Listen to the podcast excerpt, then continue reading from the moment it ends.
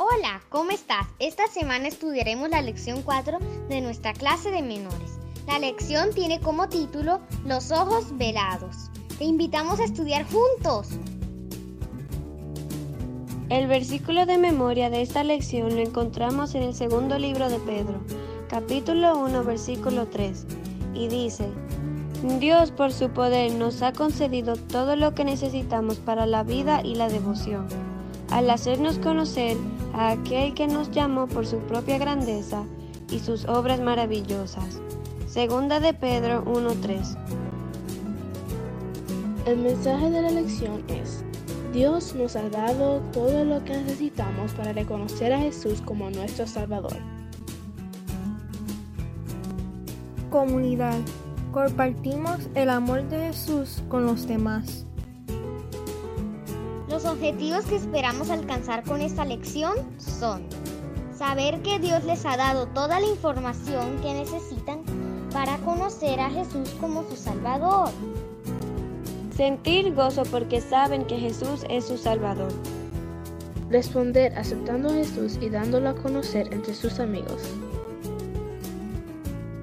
Antes de iniciar con nuestro estudio, te invitamos a tener un momento de oración.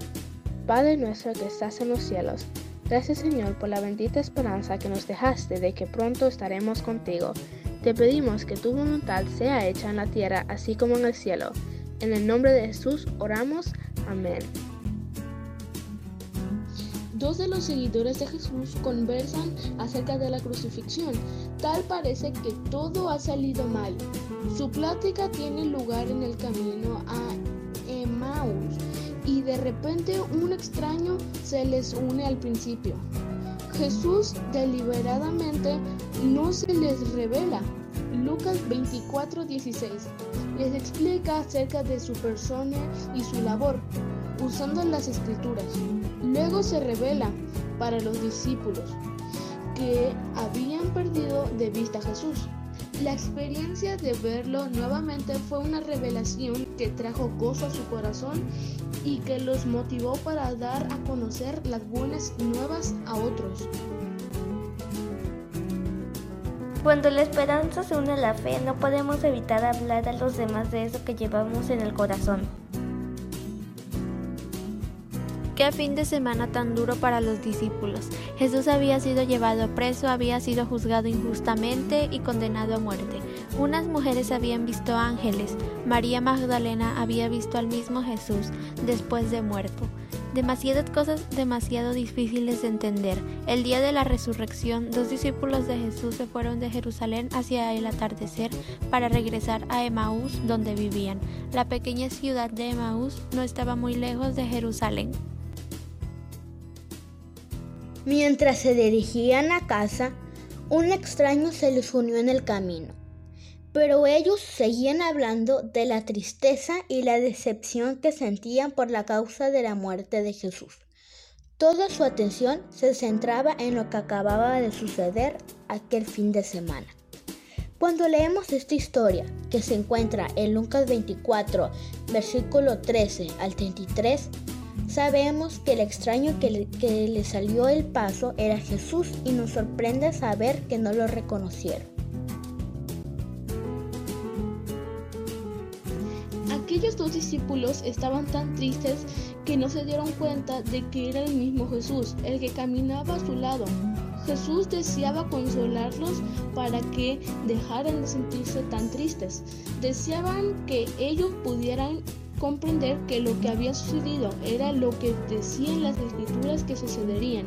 Jesús había venido para consolar a los tristes y ellos estaban realmente tristes. Por eso les preguntó, ¿De qué van hablando ustedes por el camino? Lucas 24, 17.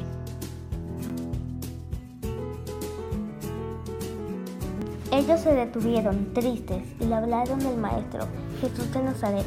Le dijeron que era un profeta poderoso en hechos y en palabras, delante de Dios y de todo el pueblo, y cómo los jefes de los sacerdotes y las autoridades lo entregaron para que lo condenaran a muerte y lo crucificaran.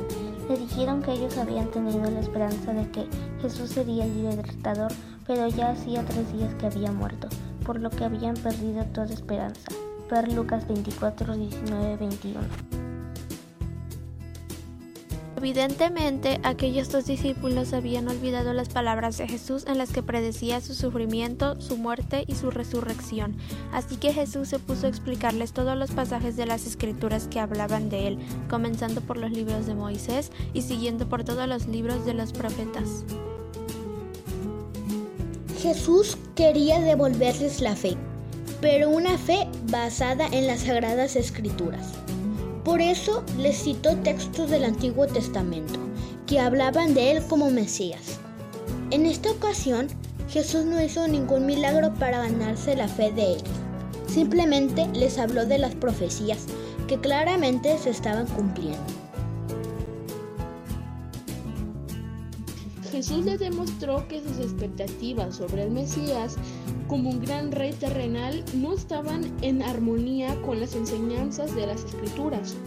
Les hizo ver que el Mesías debía morir para redimir a los pecadores que se arrepintieran de sus pecados. Mediante su ejemplo, Jesús despertó a sus discípulos el deseo de estudiar la palabra de Dios y de compartir con los demás la gran noticia de su resurrección. Al llegar a Emaús, los dos discípulos invitaron a Jesús para que se quedara con ellos a cenar, porque ya se estaba haciendo de noche. Jesús entró, pues, para quedarse con ellos. Lucas 24:29. Cuando estaba a punto de cenar, Jesús tomó el pan en sus manos y bendijo la comida, y los discípulos lo reconocieron. Entonces se fijaron en las heridas de sus manos, y ya se iban a echar a los pies de él para adorarlo, cuando Jesús desapareció de su vista. Mirando asombrados el lugar donde Jesús había estado, comentaron, ¿no es verdad que el corazón nos ardía en el pecho cuando nos venía hablando por el camino y nos explicaba las escrituras? Con gran entusiasmo y emoción dejaron la comida sin probar y volvieron a Jerusalén para compartir aquella experiencia con los demás discípulos. Ya no estaban tristes, ya no estaban decepcionados, habían dejado de llorar y salieron corriendo a dar el mensaje más maravilloso que ha recibido nuestro mundo, el mensaje de esperanza. Podemos aprender mucho de la experiencia del camino de Maús. Dios quiere que nos centremos en Jesús y no en las cosas que nos decepcionan o nos ponen tristes.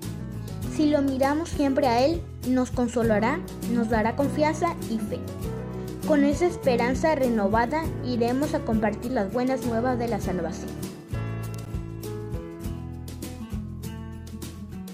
No olvides repasar nuestro versículo de memoria.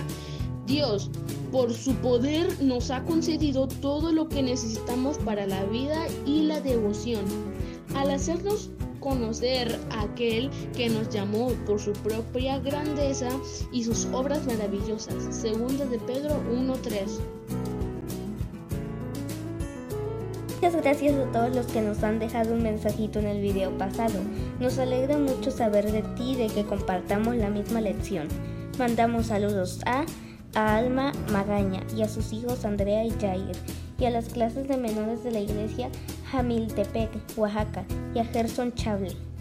También saludamos a, a, Alan Eduardo Sánchez Asensio, a Carmen Jiménez, a Jimenita Acosta, Melanie Yulisa Rivera Hernández, a Adolfo López. Muchos saludos para Juan Manuel Velázquez y Loren Valentina de Bucaramanga, Colombia. Jonathan Hernández, Daniel Hernández, Eliezer Hernández y Ruth. Ángel Toussaint de República Dominicana. También saludamos a Marco Chavarria, Roger Smith, Gabriel Eduardo Franco Fernández, Joandri Marte, Rebeca Ramírez, Enviamos un saludo a Bulmaro Alegría, Armando Enrique y Uri de Chiapas, Germán Daniel Soto Acosta de Culiacán, Sinaloa, Eden Torres de Estados Unidos, Morenito Mor, Ricardo Alvarado Ortiz y María José Giraldo.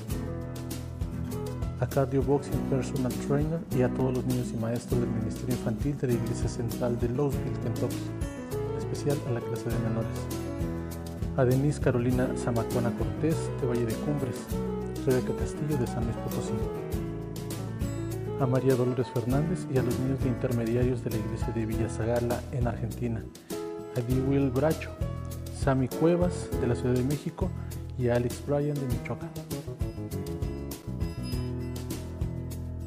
Hemos preparado unas actividades que te ayudarán a repasar esta lección. Las puedes encontrar en la descripción de este video. Platícanos cómo te fue y dinos si te gustó. Si quieres que te mandemos saludos, déjanos un mensajito en la sección de comentarios. No olvides suscribirte al canal, tocar la campanita para activar las notificaciones y compartir este video en tus redes sociales. Que Dios te bendiga y te guarde.